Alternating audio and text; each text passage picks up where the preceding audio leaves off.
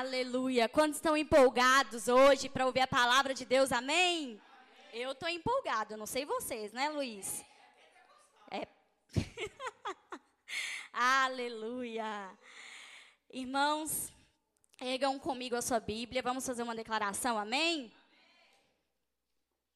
Levanta a sua Bíblia, seu smartphone e diga comigo assim: Eu sou o que a Bíblia diz que eu sou. Eu tenho o que a Bíblia diz que eu tenho.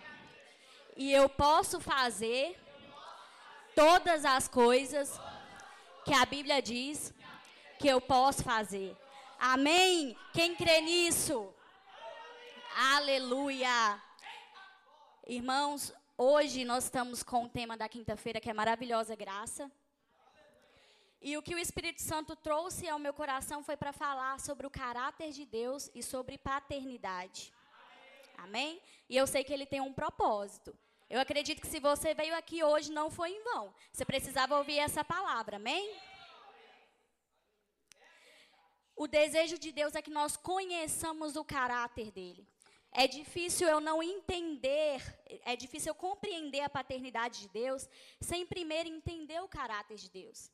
Né? Deus procurou se revelar de diversas maneiras para nós. Na antiga aliança, né, ele é como se fosse uma imagem embaçada de Deus. Sabe aquela imagem que você tirava com aquele smartphone antigo, o primeiro que lançou com aquela câmera bem embaçada, e a gente fazia questão de postar no Orkut na época? Tá vendo? Eu sou dessa época ainda. Então, na, na, antiga aliança, nós tínhamos somente essa imagem embaçada de Deus. Nós não conseguíamos ver a plenitude de quem Deus era. E é por isso que veio o Novo Testamento, uma nova aliança, uma nova realidade, onde Deus se revelou através do Filho. Amém? E nós temos três formas onde Deus se revela, né? A palavra, primeiramente, o principal, ele se revela através do Filho, né? Nós conhecemos também ele através da comunhão com a palavra e através do relacionamento com o Espírito Santo. Abram comigo lá em João capítulo 5, verso 39. Aleluia. Quem achou, diga: Eu vou para o céu. Quem não achou também pode declarar, amém? então vamos abrir aqui. É, vocês estudam minuciosamente as Escrituras, porque creem que elas lhe dão vida eterna.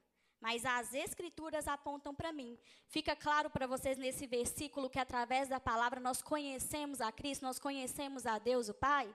Amém? através do Espírito Santo. Abram comigo em 1 Coríntios capítulo 2, verso 10, do, nós vamos ler do versículo 10 ao 12. Aleluia.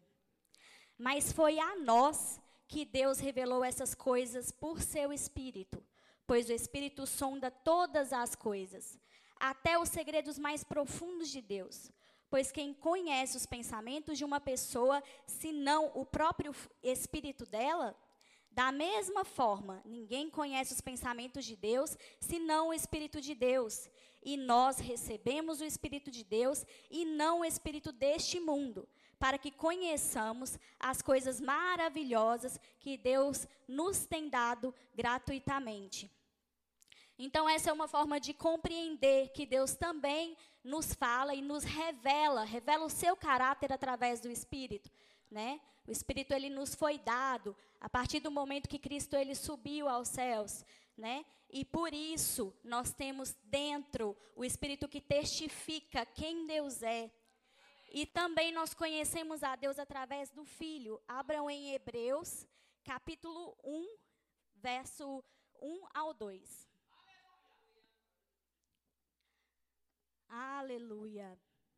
Por muito tempo Deus falou várias vezes e de diversas maneiras a nossos antepassados, por meio dos profetas. E agora, nesses últimos dias, ele nos falou por meio do Filho, o qual ele designou como herdeiro de todas as coisas e por meio de quem criou o universo. Nós vamos continuar Hebreus 3 também, Hebreus 1, no verso 3, amém? Que diz assim: O Filho irradia a glória de Deus, expressa de forma exata o que Deus é, e com Sua palavra poderosa sustenta todas as coisas. Depois de nos purificar de nossos pecados, sentou-se no lugar de honra à direita de Deus, majestoso no céu. Amém?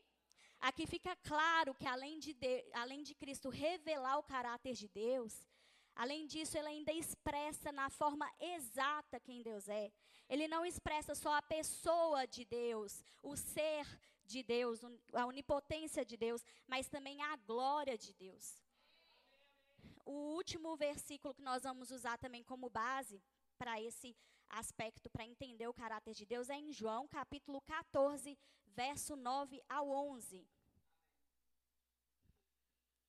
Vocês aproveitem, às vezes eu tô, vou falar um pouco mais acelerado os versículos, mas tomem nota, amém? Para vocês ruminarem a palavra depois.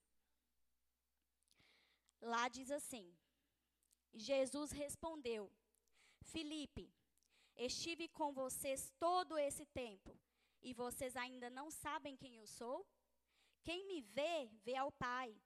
Então, por que me pede para mostrar o Pai? Você não crê que eu sou o Pai e o Pai está em mim? As palavras que eu digo não são as minhas, mas de meu Pai, que permanece em mim e realiza suas obras por meu intermédio. Apenas creiam que eu estou no Pai e o Pai está em mim. Ou creiam pelo menos por causa das obras que vocês me viram realizar. Eu sei que às vezes a gente lê o texto de forma branda, a gente tem, às vezes, eu vi o pastor comentando no remo uma vez, eu achei muito pertinente, que às vezes a gente lê a Bíblia e a gente lê como se estivesse lendo uma poesia, né? E aí a gente lê, e Jesus respondeu. Mas, na verdade, se a gente for avaliar, Jesus está dando um sermão em Filipe, porque Filipe pediu para que ele apresentasse o Pai. E dessa forma Jesus ficou indignado. Peraí, você não está vendo as obras que eu tenho feito? Você não está vendo que eu falo em nome do Pai? Você não está vendo que eu vim representar o próprio Pai? Então eu não entendo, Felipe. Como você vem até mim perguntar ou pedir para que eu te apresente o Pai? O Pai está em mim, eu estou nele. Amém? Então, Cristo, por onde ele andou, ele levou amor, ele curou, ele libertou cativos. Alguém já viu Cristo em meio aqui à terra é, deixar alguém doente? Ou levar falta à casa de alguém?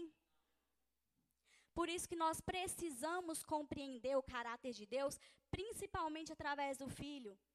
Se Jesus ele andou por aqui e ele ministrou cura, eu tenho que compreender que o, que o Pai cura. Se Jesus ele andou aqui e quando ele andava existia abundância, existia multiplicação, eu tenho que entender que Deus é isso que ele quer para minha vida. Ele quer que eu ande em prosperidade, ele quer que eu ande em abundância. Ele não quer o contrário disso. Amém? Eu vou citar algumas características do nosso Pai. É, a primeira característica, ele não muda. Lá em Tiago, capítulo 1, versículo 17, vocês podem abrir ou tomar nota. Diz assim: Toda dádiva que é boa e perfeita vem do alto, do Pai que criou as luzes no céu. Nele não há variação nem sombra de mudança. Então, nesse versículo em Tiago, ele está afirmando: Deus não muda, ele é imutável. Amém? A outra característica de Deus, ele não mente. Abram lá em Números capítulo 23, verso 19. Aleluia.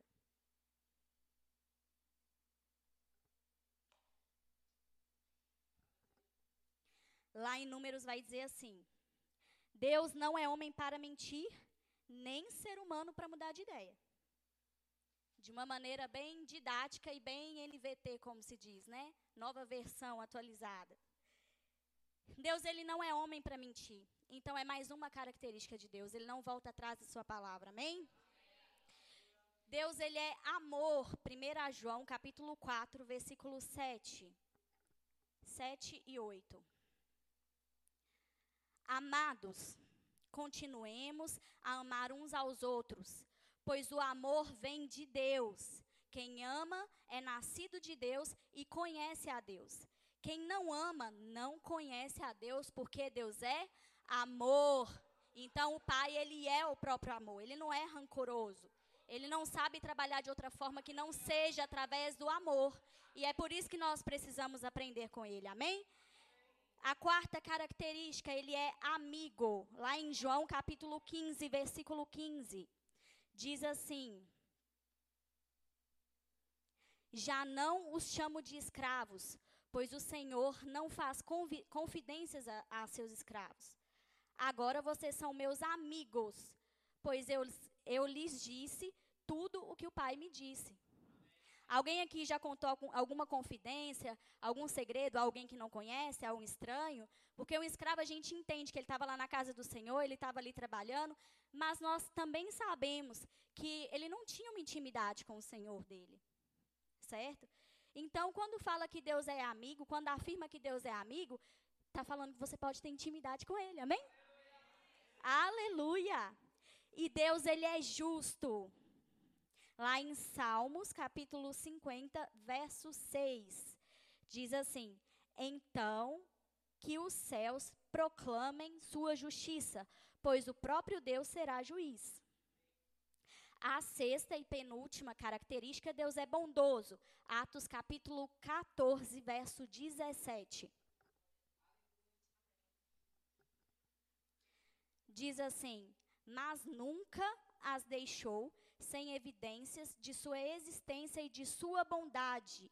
Ele lhes concede chuvas e boas colheitas e também alimento e um coração alegre.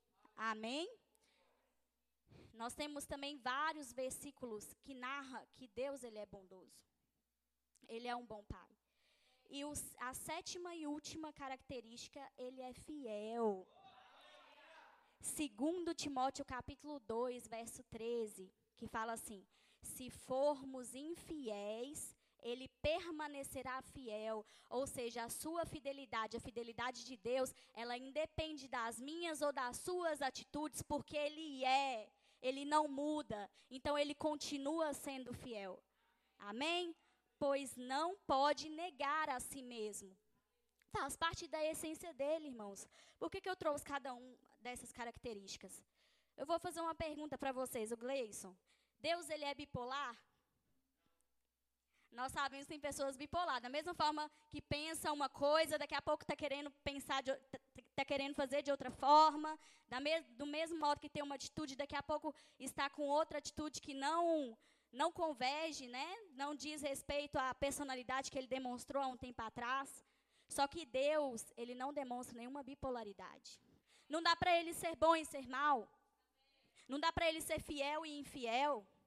Não dá para ele ser justo ou injusto. E é importante que nós conheçamos a característica do Pai. Amém? É difícil você ter relacionamento com alguém que você não conhece na íntegra. E em nosso meio, muitos cristãos, aqui não, tá só lá em Toronto. Muitos cristãos não buscam essa intimidade, não buscam esse relacionamento, não buscam conhecer o Pai. Aí, por isso, acabam é, passando por situações e culpando o Pai. Às vezes adoece e fala, não, foi permissão de Deus eu estar doente. Lógico, Deus sabe todas as coisas que acontecem no céu, na terra, então Ele permitiu que eu passasse por isso. Só que se Deus fosse permitir que você tivesse uma doença, por que, que ele ia trazer a cura? Você não concorda que é uma bipolaridade? Como se diz o meu pastor, se foi Deus que colocou a doença em você, então não adianta pedir para ele te curar, não. Porque ele é poderoso. E a própria palavra fala, ele não mente, ele não vai voltar atrás na sua palavra. Então, se ele colocou uma doença em você com intuito, ele não vai tirar. Não adianta pedir. Se você pensa dessa forma equivocada, você vai sofrer as consequências disso e ainda imaginando o que foi Deus que fez. E isso ainda te impede de se aproximar do Pai. Eu não sei vocês, mas sabe quando você leva aquela surra do pai e aí você fica emburrado na hora? Você fala: "Meu pai me bateu, meu pai me pôs de castigo, que meu pai é ruim". Sabe? Você fica desse jeito quando você coloca a culpa em Deus. Em vez de buscar comunhão, em vez de buscar o relacionamento, você está tão fissurado em procurar culpado para a sua vida, por você não cumprir certos quesitos, certos princípios que a palavra ensina. E aí, por isso, você procura alguém para culpar e você culpa Deus. E é assim lá da época, desde lá da época de Adão. Quando Adão se esconde nu, Eva se esconde por causa do pecado. Aí começa um culpar o outro. Adão fala: Foi a mulher que tu me destes. E aí Adão pega e fala, aí a Eva pega e fala: Não, foi a serpente. Até quando nós vamos procurar alguém para culpar das nossas atitudes, de coisas que nós não seguimos, de princípios que nós às vezes pregamos, às vezes lemos, às vezes ouvimos toda quinta, todo domingo e não seguimos? Existe um princípio para que você para que você consiga chegar ao pleno conhecimento, para que você consiga obter todas as bênçãos que o Pai Celestial deixou para você. É escolha sua, você tem o livre arbítrio em cumprir ou não. Amém? E nós vamos entender agora sobre a paternidade de Deus. Primeiro nós conhecemos o caráter. E agora nós vamos conhecer a paternidade. Amém? Abram comigo lá em Isaías capítulo 63, verso 16.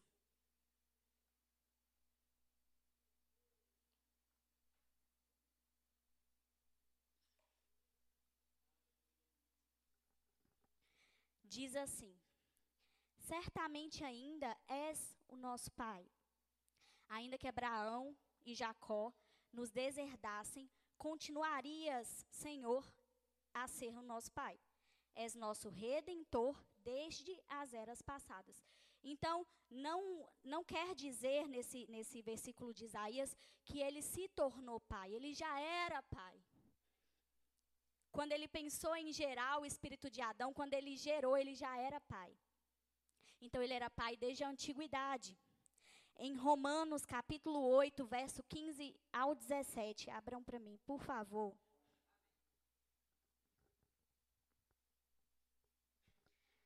Que diz assim: Pois vocês não recebem um espírito que os torne de novo escravos, medrosos, mas sim o Espírito de Deus, que os adotou como seus próprios filhos.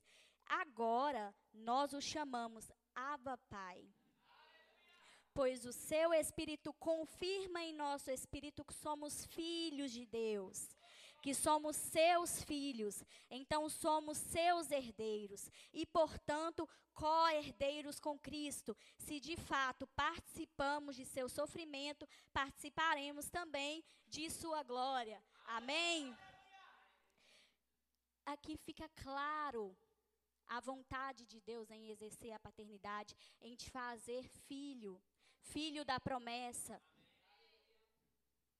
Você se torna filho assim que você aceita Cristo como seu Salvador. Só que tem muitos que aceitam a Cristo, mas ainda não têm entendimento sobre a paternidade. É como aquele herdeiro que tem um testamento que está jogado lá na gaveta, ele não sabe ler, ele é leigo, e nisso ele tem direito a uma herança, e ele não faz ideia que essa herança está ali há, há poucas a, a, um, a, a uma distância bem pequena. Por falta de conhecimento, por falta de saber ler. Nós sabemos ler, amém? E nós temos um bom intérprete que é o Espírito Santo, amém? Então nós temos essa facilidade em praticar essa palavra. Pai é a melhor definição do que existe, do que do que existe para quem Deus é. Cristo, o Filho, veio claramente revelar o caráter do Pai e ele nos ensina a orar dizendo: Pai nosso. Porque quando Cristo ele vai ensinar uma oração para os discípulos, a primeira coisa que ele ensina é os discípulos chamar de Pai. Ele ensina a chamar de pai porque Cristo já tinha uma intimidade com o pai. Ele já sabia como era o pai, ele já conhecia o caráter do pai. Ele sabia que na hora que as pessoas orassem e pedissem em nome do pai, tudo seria feito.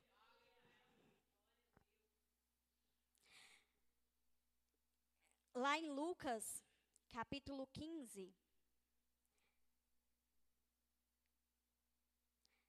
nós vamos ver lá no verso 18 a parábola do filho pródigo.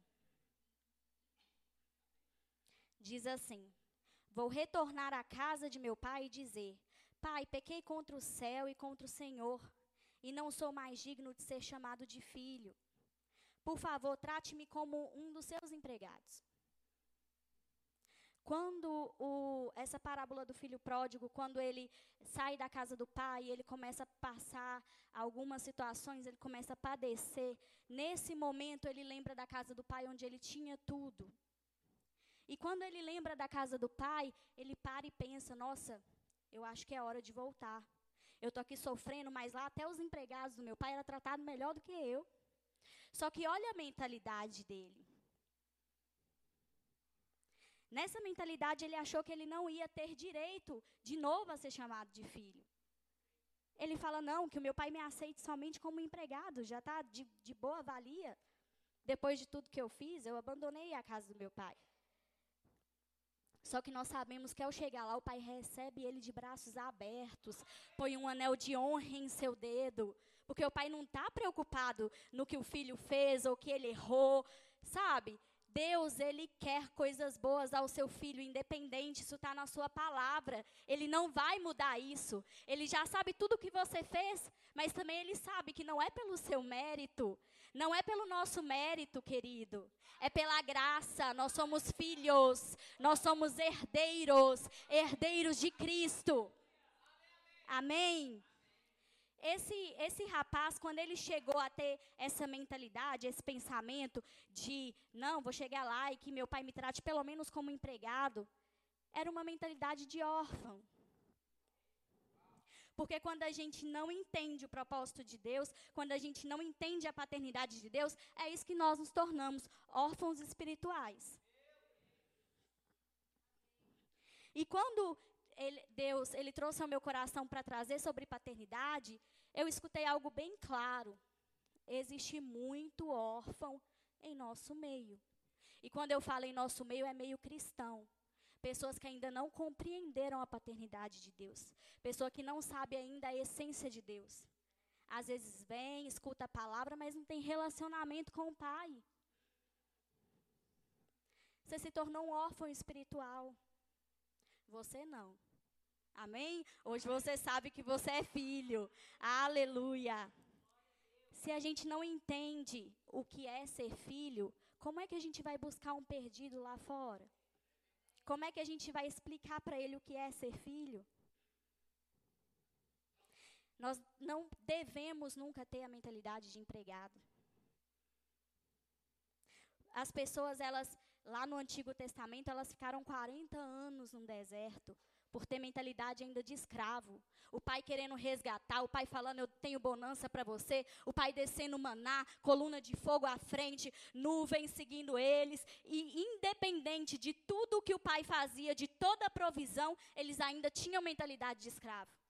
Às vezes você vai entrar em certas igrejas que você vai ver milagres, curas, maravilhas, mas pessoas lá dentro que ainda não compreendeu o que é paternidade, que ainda não sabe o que é relacionamento.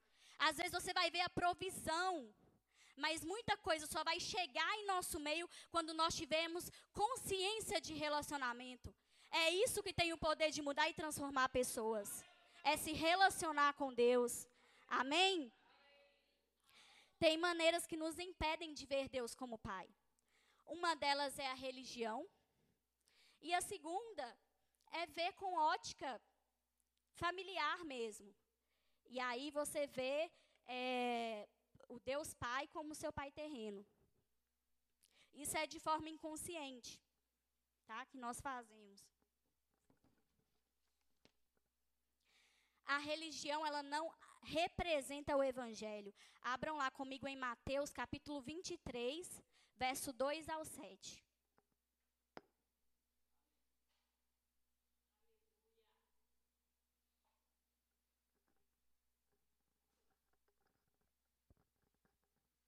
Lá diz assim: Os mestres da lei e os fariseus ocuparam o lugar de intérpretes oficiais da lei de Moisés. Portanto, pratiquem tudo o que eles dizem e obedeçam-lhes, mas não sigam seu exemplo, pois eles não fazem o que ensinam. Oprimem as pessoas com exigências insuportáveis e não movem um dedo sequer para aliviar seus fardos. Tudo o que fazem é para se exibir. Usam nos, nos braços filac, filactérios mais largos que de costume e vestem mantos com franjas mais longas. Gostam de sentar-se à cabeceira da mesa nos banquetes e de ocupar os lugares de honra nas sinagogas.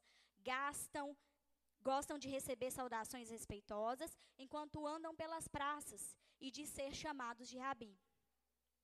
Lá em Lucas, abram comigo também, Lucas capítulo 11, verso 39. Que diz assim: Então o Senhor lhes disse: Vocês fariseus têm o cuidado de limpar o exterior do copo e do prato, mas estão sujos por dentro, cheios de ganância e perversidade. Tolos! Acaso Deus não fez tanto o interior como o exterior? Quando nós vemos esses, esses versículos, fica bem claro que Deus, que Cristo, ele abominava a religião.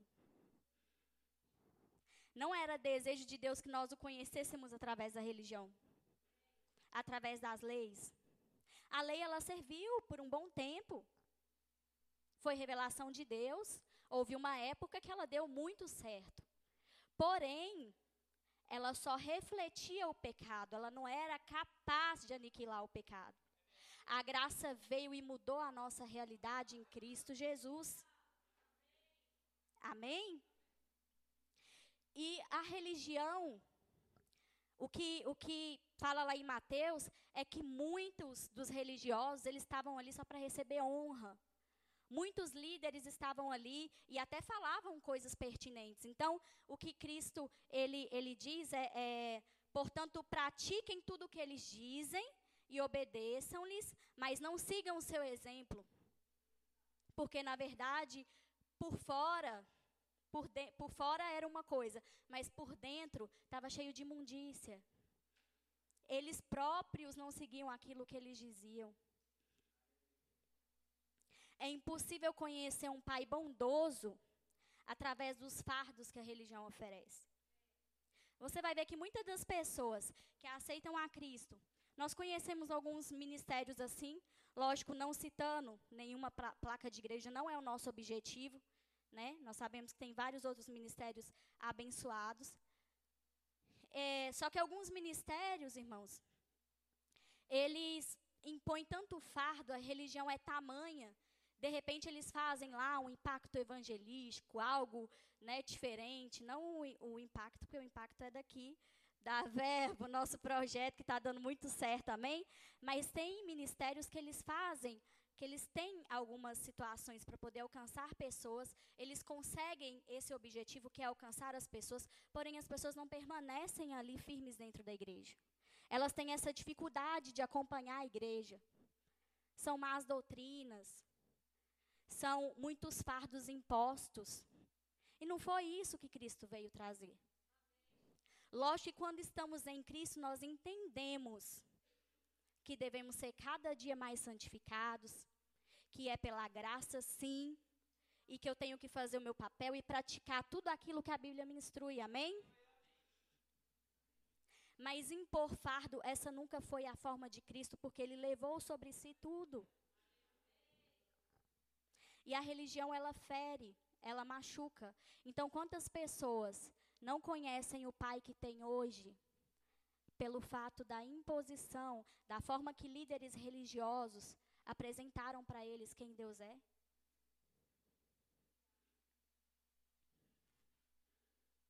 Eu vou contar para vocês uma da, das minhas experiências. É, para quem não sabe, eu vim de, uma, de um ministério né, é, bem religioso. Na verdade, o meu pai, ele era pastor da igreja.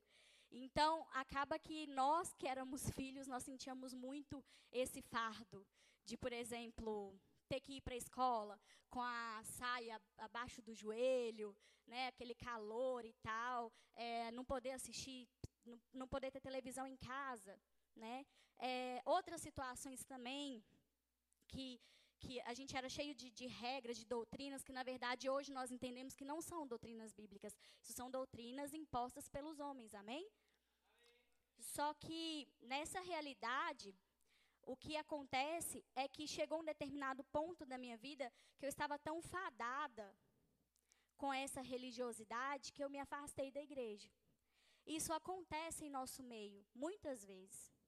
As pessoas elas param, pensam e falam: "Nossa, eu não quero esse Deus porque eu não consigo seguir a esse Deus. Eu acho que é pela minha obra e não pela obra de Cristo." Então eu começo a me culpar muitas vezes por eu não conseguir seguir algumas doutrinas. E isso afasta, amém? Então, é, nessa mesma igreja tinha um, um tio que congregava e eles tinham um quadro de dizimistas do mês que ficava na lateral da igreja. E nisso meu tio, ele era pedreiro, então autônomo, né? Às vezes ele tinha uma condição bacana e tal, pegava um serviço grande, e às vezes não. Esse tio, ele tinha sete filhos, não podia ter televisão, então ele tinha sete filhos. Amém? Então, nessa situação, ele, ele teve uma época que ele não conseguiu emprego, estava apertado, as coisas estavam um pouco difíceis para ele, e ele não dizimou além do nome dele não estar no quadro, ele foi proibido de participar da ceia. Isso deixou ele para baixo, ele entrou com o início de uma depressão, ele afastou totalmente da igreja e até hoje nunca mais ele pisou numa igreja evangélica. Por mais que os, que, que os irmãos né, do, do, do, meu pai também são cristãos, são, são cristãos de outras de, denominações, a gente também, nós já tentamos várias vezes, até ele, e falar mais sobre o evangelho e tal, mas ele, ele se fechou tanto para essa área que ele não consegue mais entrar em uma igreja evangélica. Ele não consegue mais ver isso como uma forma de amor, de cuidado, e é esse o perigo da religião. Por isso que muitas vezes ela, ela vai nos afastar. E o último tópico é sobre o pai terreno. Abram lá em Mateus capítulo 7, verso 11.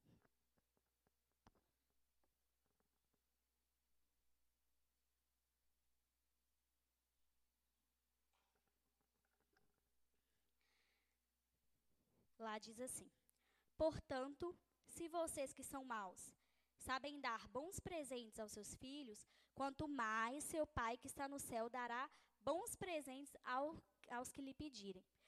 Nesse versículo, a gente consegue ver de forma clara que existe uma diferença entre a paternidade humana e a paternidade de Deus. Certo? Porque nós vivemos em um tempo, irmãos, de famílias desfuncionais. Famílias que não sabem mais o significado da palavra pai. Não foi isso que Deus ele estipulou. Ele estipulou um pai para ser um governo, para ser uma referência de uma, uma, uma referência de uma casa, de um ambiente familiar. Então, muitas das vezes a gente vê figuras de pais que são autoritários, pais que nunca sentaram para poder ouvir os filhos, pais que só puniam, pai que era permissivo demais. E tudo isso gerou gerou, geraram pessoas com certas dificuldades de se aproximar de Deus e de compreender Deus na totalidade. Amém? Por exemplo, as pessoas que, que tiveram um pai autoritário, elas começam a enxergar Deus como um cara que só impõe as coisas, um cara autoritário. Começa a enxergar Deus numa ótica que a gente acaba transferindo essa ótica familiar. Então, começa a enxergar Deus até de forma inconsciente mesmo, um, um cara autoritário que só vai impor. Não consegue enxergar a bondade de Deus na plenitude que ela é. Um pai que nunca ouviu. Aí, às vezes, a pessoa ela entra no quarto, ela começa a orar e ela fala: Ai, será que Deus está me ouvindo mesmo? Também de forma inconsciente. O pai que só punia, então ela acha que realmente Deus tem capacidade de colocar doença, de colocar mazelas na vida dela. Porque ela estava acostumada em casa com um pai que só punia. Um pai permissivo demais, o contrário também é verdade. É aquela pessoa que ela acha que ela não precisa fazer nada. Que ela não precisa seguir princípios cristão. cristão. Ela está lá no mundo e fala assim: não, já está tudo certo pela misericórdia de Deus. Porque Deus ele é um, muito bom. Ela não segue nenhum princípio, mas acha que tem direito a tudo. Porque teve um pai que, independente do que ela fizesse, estava lá passando a mão na cabeça, instruindo da forma errada, nunca soube sentar e pôr limites. Porque Deus ele é muito bom, mas ele também é justiça. Um pai que abandonou, ou que às vezes só trabalhava, e nisso também geraram filhos deficientes de atenção, de carinho, de afeto. E que às vezes essas pessoas acham que Deus, ele nunca vai sentar para ouvir ela de fato. Deus não tem tempo para mim. Ah, tem tanta gente doente no hospital, você acha que Deus está preocupado comigo aqui? Que eu estou com febre? Ela está sempre se deixando em último lugar, porque ela nunca foi prioridade. Só que eu vim para te falar, irmãos, de um Deus com caráter diferente desse que você conhece. Deus ele se revelou pelo seu filho. O caráter dele não muda. O que está escrito na Bíblia é o que de fato acontece. Deus ele me mostrava no momento da oração, ele pediu, o Espírito Santo me tocou para poder olhar para trás. E na hora que eu olhei para trás, eu visualizei o, os rapazes que estão ali sentados. E Deus, ele, ele instruiu tão forte no meu coração que existe uma geração da qual ele quer usar, mas que precisam ter a paternidade resolvida, que precisa ter essas feridas cicatrizadas. Existem ministérios tão grandes sendo estabelecidos no reino do Espírito se você não entende que quem é o seu pai, você vai ter dificuldade até de ofertar. Sabe por que, que você vai ter essa dificuldade? Mentalidade de empregado, de escassez. Você vai ter dificuldade de dizimar porque você não entende que você não trabalha para Deus. Você trabalha junto com Deus. É para o crescimento e avanço do reino. Um reino na qual você faz parte, você é coerdeiro. Se você é coerdeiro, você faz parte, é tudo seu. Tudo que você investe aqui, tudo que você planta aqui, não vai ficar aqui. Tudo que é investido aqui, naturalmente, vai ter uma recompensa sobrenatural, muito maior do que os seus olhos podem imaginar. Então a paternidade ela serve para todas as áreas. Se você tem dificuldade de relacionar com Deus, se você tem dificuldade de conhecer a Deus, muitas das áreas que vocês não preencheram é porque falta proximidade e relacionamento. E é só ele que pode preencher. Quantas meninas novas de pais abandonados, que às vezes querem postar foto de biquíni, que às vezes querem aparecer mais nas redes sociais, porque querem atenção, ver ali o número de, de curtidas. E no meio masculino também acontece. O cara que compra um carro e quer colocar o braço para fora só para poder expor, na verdade o que eles querem é que, que as pessoas olhem para eles de uma forma: nossa, fulano, hein? Olá, que gato. Olá, ó, já comprou um carro, esse aí está avançando, hein? Porque querem atenção. Porque precisam dessa atenção, porque sentem abandonados, porque não tiveram uma referência. E o inimigo, ele sabe. Ele sabe o poder que tem a paternidade, ele sabe o poder que tem a família. Pais, orem, orem pelos seus filhos, sejam a figura de Deus para os seus filhos.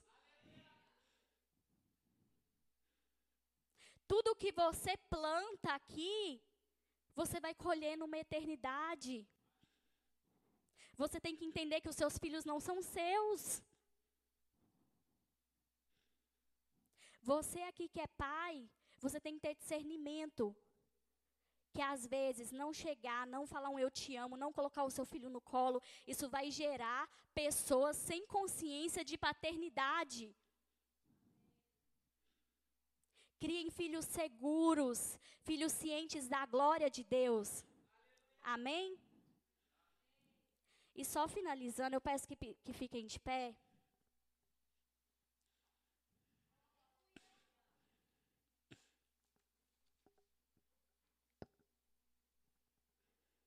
Curve a sua cabeça no seu lugar. Peça para o Pai falar com você essa noite. Fale com Ele do íntimo do seu coração. Fale, Pai, talvez até aqui eu não tenha compreendido o que é paternidade. Talvez até aqui eu não tenha compreendido na essência o caráter do Senhor como meu Pai. Pai, talvez eu não tenha perdoado meu pai paterno por alguma situação que aconteceu. Talvez exista um buraco no meu coração. Me dê forças para perdoar, Pai. Pai, eu peço, Pai, que o Senhor entre, adentre todos os corações. O Senhor sabe a necessidade de cada um. O Senhor sabe tudo o que ocorreu, desde a infância até eles chegarem aqui, Pai. E o, se o Senhor trouxe esse tema, é porque o Senhor quer arrancar raízes é porque o Senhor quer falar a corações essa noite. É que o Senhor quer estabelecer relacionamento com pessoas. Então nós te pedimos, Pai. Esteja, Pai, nessa noite, restaurando corações, restaurando relacionamentos. Aleluia. O louvor pode subir. Irmãos, eu finalizo por aqui, mas eu peço para vocês que continuem com esse espírito de oração, que continue buscando, que ao chegar em casa entre no quarto, se abra, fale com seu pai. Que essa noite você aproveite que toda essa palavra foi entregue e que ela germine no seu coração. Que você ande na prática dela, que você busque cada vez mais relacionamento com Cristo. Ele quer se relacionar com você, ele é um bom pai.